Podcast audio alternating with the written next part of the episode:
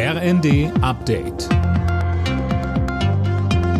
Stündlich neu. Auf den Punkt informiert. Ich bin Dirk Jostes. Guten Tag. Mit einer großen Militärparade haben in London die Feierlichkeiten zum 70-jährigen Thronjubiläum der Queen begonnen. Mehr als 1200 Soldaten und hunderte Musiker sind am Vormittag zum Buckingham Palace marschiert. In den nächsten Tagen finden in Großbritannien Zehntausende Partys statt. Außerdem werden tausende Leuchtfeuer im ganzen Land entzündet und zum Abschluss am Sonntag gibt es einen großen Festumzug in London.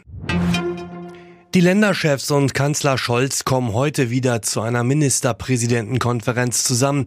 Dabei soll es neben der Corona-Lage auch um den Krieg in der Ukraine gehen. Ein weiteres Thema bei dem Treffen ist der Ausbau der erneuerbaren Energien.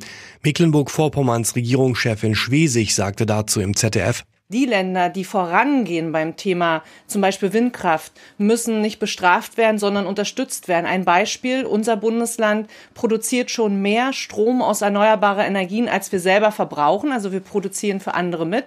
Aber wir haben die höchsten Netzentgelte. Das kann man den Bürgerinnen und Bürgern kaum erklären. Die haben die Windräder vor der Nase und haben jetzt die größten Strompreise. Da muss sich auch was verändern.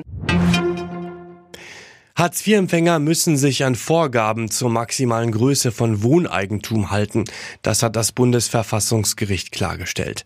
Wenn zum Beispiel ein Ehepaar ein großes Haus besitzt und die Kinder ausziehen, muss es entweder auf Hartz IV verzichten oder in ein kleineres Haus ziehen. Auch am Reichstag wird künftig die Regenbogenflagge wehen. Zum Berliner Christopher Street Day und zum Internationalen Tag gegen Homo, Bi, Inter und Transphobie am 17. Mai kommt die Flagge auf einen der Türme.